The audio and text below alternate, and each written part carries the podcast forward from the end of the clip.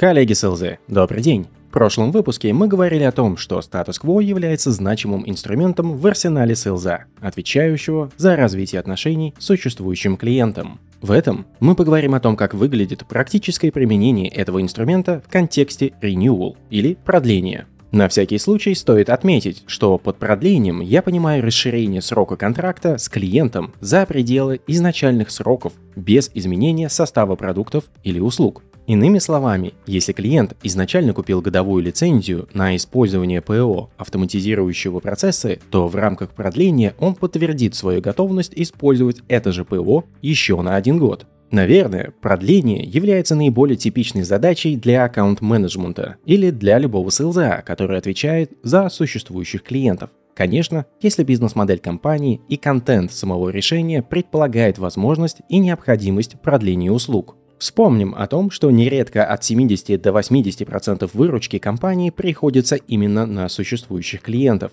И львиная доля этой выручки, как правило, зависит от того, продлится клиент или нет. Так что, несмотря на то, что процесс выглядит рутинным для многих селзов, не стоит недооценивать его важность. Так как в этом выпуске будут звучать практические рекомендации о том, как использовать статус-кво, то необходимо сделать небольшой дисклеймер для тех, кто находится в вечном поиске волшебных таблеток. Когда мы говорим о продажах, то мы говорим о теории вероятности, о том, насколько мы как селзы способны повысить вероятность успешного закрытия сделки при использовании тех или иных подходов. Но то, какие именно подходы мы используем и как качественно это делаем, является не единственным фактором в уравнении. Есть множество других, на которые мы не способны влиять, но те, что могут в значительно большей степени определять финальное решение конкретного клиента. Поэтому все практические рекомендации, которые будут озвучены в этом и других выпусках, озвучены именно потому, что они повышают вероятность успешного закрытия сделки. Еще раз подчеркну, что они повышают вероятность, они гарантируют стопроцентный результат в каждом случае. Более того, перед тем, как делать хоть какие-то выводы о работоспособности этих рекомендаций, необходимо проверить их на множестве клиентов, чтобы отличать шум от сигнала.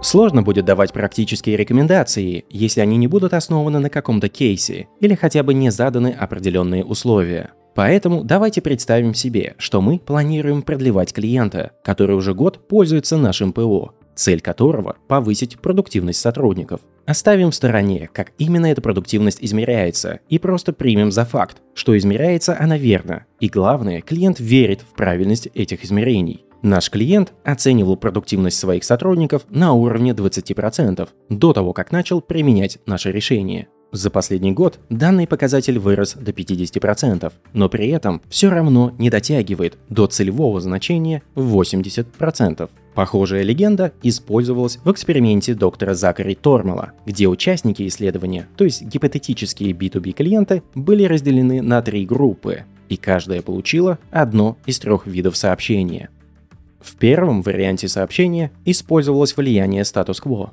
Участники слушали о том, как выглядит их прогресс с использованием нашего ПО. И, конечно, в сообщении было упоминание о том, сколько клиент потратил сил на то, чтобы выбрать именно нас как провайдера и какие риски их могут ожидать, если они переключатся на нового. Во втором варианте сообщения использовался подход с дестабилизацией статус-кво. Месседж подчеркивал положительные результаты от нашего ПО, но при этом говорил о том, что нужно вносить изменения в подход. Новый подход утверждал, что повысить продуктивность с 50% до 80% будет значительно сложнее, чем с 20% до 50%. И это потребует изменить тактику. Если до этого сотрудники могли сами решать, использовать наше ПО или нет, то теперь нужно применять его по умолчанию в определенных процессах. В третьем варианте сообщения была не только попытка дестабилизации статус-кво, но еще и попытка апсел продажи. Месседж был таким же, как и во втором варианте, но дополнительно предлагался онлайн-инструмент, который приблизит компанию к ее цели. Новое дополнение увеличит совокупную стоимость решения на 5% и окупит себя менее чем за 12 месяцев.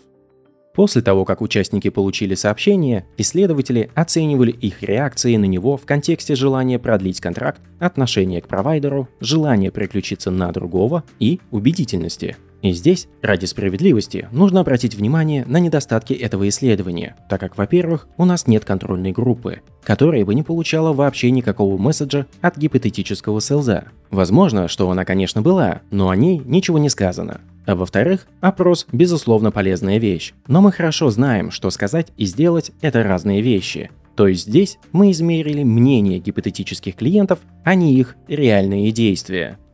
Но если отстраниться от этих недостатков, то первое сообщение, использующее влияние статус-кво, обошло все остальные варианты. На 13% возросло желание гипотетических клиентов продлиться. На 9% возросло положительное восприятие провайдера. На 7% повысилась убедительность провайдера. Более того, получатели второго и третьего типа сообщений были на 10% более склонны к тому, чтобы посмотреть на варианты от конкурентов. В общем, Провокационные варианты действительно начинают работать и дестабилизируют ситуацию не в пользу СЛЗ. Вполне возможно, что вы скажете, что эти цифры не впечатляют. Там что-то выросло на 7%, тут что-то на 13%, мелочь и еле заметно. Но давайте используем те самые 13% роста желания продлиться на примере. Предположим, что в среднем, по нашим историческим данным, мы продлеваем 70 клиентов из 100. То есть вероятность продления составляет 70%. Но используя месседж первого типа, мы повысим эту вероятность до 79%. То есть из 100 клиентов мы будем продлевать уже не 70, а 79, просто используя определенную структуру сообщения, которое мы доносим клиенту. По мне так, игра стоит свеч. Ну или как минимум того, чтобы испытать структуру этого месседжа на своих клиентах. Но решать, как всегда, вам. Теперь пришло время наконец-то поделиться тем, как звучит это сообщение, состоящее из пяти частей. Как всегда, я уверен, что вы сможете найти более изящные выражения, но я представлю свой вариант. Сначала я озвучу все сообщение целиком. После этого мы выделим 5 ключевых частей и обсудим, что именно закладывается в каждую, чтобы вы могли составить подходящий и, конечно, более совершенный месседж для вашего клиента. А вот и само сообщение. Вы достигли прекрасного прогресса за этот год по своим целям. Продуктивность сотрудников возросла за год на 150% и поднялась с 20 до 50%. Это значительно сократило ваши расходы и обеспечило рост выручки. Именно то, к чему вы и стремились в итоге. Еще год назад вы тщательно анализировали все варианты и вели дискуссии с множеством компаний, не упоминая о том, сколько усилий вам стоило собрать всю команду и выбрать нас как своего провайдера. В то время как вы принимаете решение о возможности продления, важно осознавать, что вы находитесь на критической точке пути, и сейчас необходимо поддерживать наметившиеся тенденции, чтобы продолжать повышение продуктивности сотрудников. Любые изменения сейчас могут создать ненужный риск потери всех позитивных результатов, которых вы уже достигли. Переход на нового провайдера приведет к тому, что вам придется инвестировать в него время для того, чтобы ПО начало приносить ожидаемые результаты и значительные средства в имплементацию этого решения, которые вам не придется тратить, если вы продолжите работать с нами. За последний год мы улучшили нашу платформу, чтобы вы имели продукт, который находится на одном уровне развития с любыми другими решениями, которые вы можете найти на рынке. Мы добавили в нашу платформу два новых решения, которые позволят вам достигнуть целей по повышению продуктивности сотрудников. Во-первых, теперь будут доступны прогнозы загруженности на основе искусственного интеллекта. Во-вторых, вышли полноценные версии платформы для мобильных ОС для бесперебойной коммуникации между сотрудниками. Теперь рассмотрим каждую часть этого сообщения отдельно. Часть первая – усиление преференции в сторону стабильности. Вы достигли прекрасного прогресса за этот год по своим целям. Продуктивность сотрудников возросла за год на 150% и поднялась с 20 до 50%. Это значительно сократило ваши расходы и обеспечило рост выручки. Именно то, к чему вы и стремились в итоге.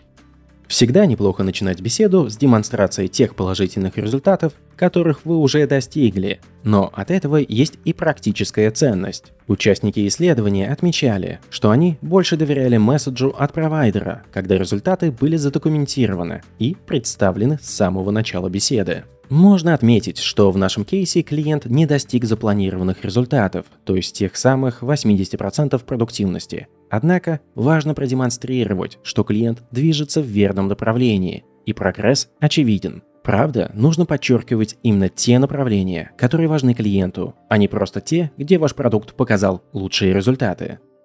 Часть вторая. Еще раз усиление преференции в сторону стабильности. Еще год назад вы тщательно анализировали все варианты и вели дискуссии с множеством компаний, не упоминая о том, сколько усилий вам стоило собрать всю команду и выбрать нас как своего провайдера. Напоминая клиенту о пути, который они преодолели, чтобы выбрать именно вас, вы снова усиливаете их преференции в сторону стабильности в двух направлениях. Во-первых, вы подтверждаете, что они основательно подошли к процессу, оценили все возможные варианты и выбрали лучшие из них. Во-вторых, отмечая каждый их шаг в процессе принятия решения, вы напоминаете, насколько сложно и утомительно это все было. Зачем же им это все повторять? Часть третья. Усиление, предвкушение, сожаление. В то время как вы принимаете решение о возможности продления, важно осознавать, что вы находитесь на критической точке пути, и сейчас необходимо поддерживать наметившиеся тенденции, чтобы продолжать повышение продуктивности сотрудников. Любые изменения сейчас могут создать ненужный риск потери всех позитивных результатов, которых вы уже достигли. Эта часть сообщения нужна, чтобы подчеркнуть клиенту, что переход на новое, непроверенное ПО от конкурента повышает риск не только того, что что-то может пойти совершенно не по плану, и клиенту придется сожалеть о своем решении, но и того, что весь прогресс, который уже был достигнут с вами, может быть потерян. Часть четвертая. Усиление воспринимаемой стоимости перемен – Переход на нового провайдера приведет к тому, что вам придется инвестировать в него время для того, чтобы ПО начало приносить ожидаемые результаты и значительные средства в имплементацию этого решения, которые вам не придется тратить, если вы продолжите работать с нами. Даже если никакой из этих рисков никогда не материализуется, то изменения всегда стоят денег – Объясните им, какие дополнительные расходы ваш конкурент предпочел не упоминать в своем предложении. Понадобится ли клиенту заменить оборудование, реинтегрировать системы, провести редизайн процессов, переобучить персонал или вовсе нанять новый. Нужно ли им будет предупреждать клиентов и других провайдеров? Нужно ли будет одновременно пользоваться двумя системами, чтобы компания могла продолжать нормально функционировать во время перехода? Все это потребует времени и денег, которые уничтожат любую разницу между вашим предложением о продлении и предложением другого провайдера. Вряд ли ваши конкуренты будут поднимать эту тему, а вам однозначно стоит. Часть пятая. Усиление сложности выбора. За последний год мы улучшили нашу платформу, чтобы вы имели продукт, который находится на одном уровне развития с любыми другими решениями, которые вы можете найти на рынке. Мы добавили в нашу платформу два новых решения, которые позволят вам достигнуть целей по повышению продуктивности сотрудников. Во-первых, теперь будут доступны прогнозы загруженности на основе искусственного интеллекта. Во-вторых, вышли полноценные версии платформы для мобильных ОС, для бесперебойной коммуникации между сотрудниками. В прошлом выпуске мы говорили о том, что если клиенты воспринимают все альтернативы как сравнительно одинаковые, то они предпочтут статус-кво, то есть ничего не менять. Именно это вы и подчеркиваете, говоря о том, что не отставали от рынка. Более того, вы демонстрируете, что улучшали платформу, но не говорите об этом так, словно создали революционное дополнение или расширение – вы говорите о новых возможностях исключительно в контексте тех задач, которые ставит перед собой клиент. А что делать, если новые фишки действительно революционные? Конечно, перед тем, как нести весь этот месседж клиенту, с ним нужно проводить планомерную коммуникацию, чтобы знать, как меняются его задачи и цели в процессе. И если новые революционные возможности помогают достигнуть целей клиента, то им стоит уделить внимание при разговоре о пролонгации – если же нет, то лучше промолчать о них до момента подписания контракта, чтобы не заваливать клиента новой информацией, которая только будет бесполезно усложнять процесс принятия решения. А вот после продления уже можно представлять революционные дополнения в полную меру. Надеюсь, что такая структура сообщения и объяснения, стоящие за его элементами, помогут составить вам свой месседж, который будет максимально убедителен для клиента.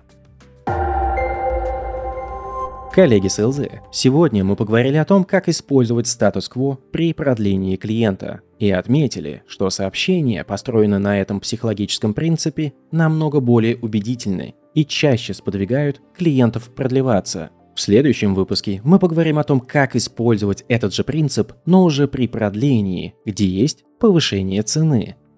Подписывайтесь на подкаст, делитесь им с друзьями и коллегами, если хотите. Успехов вам! И отличных покупок вашим клиентам.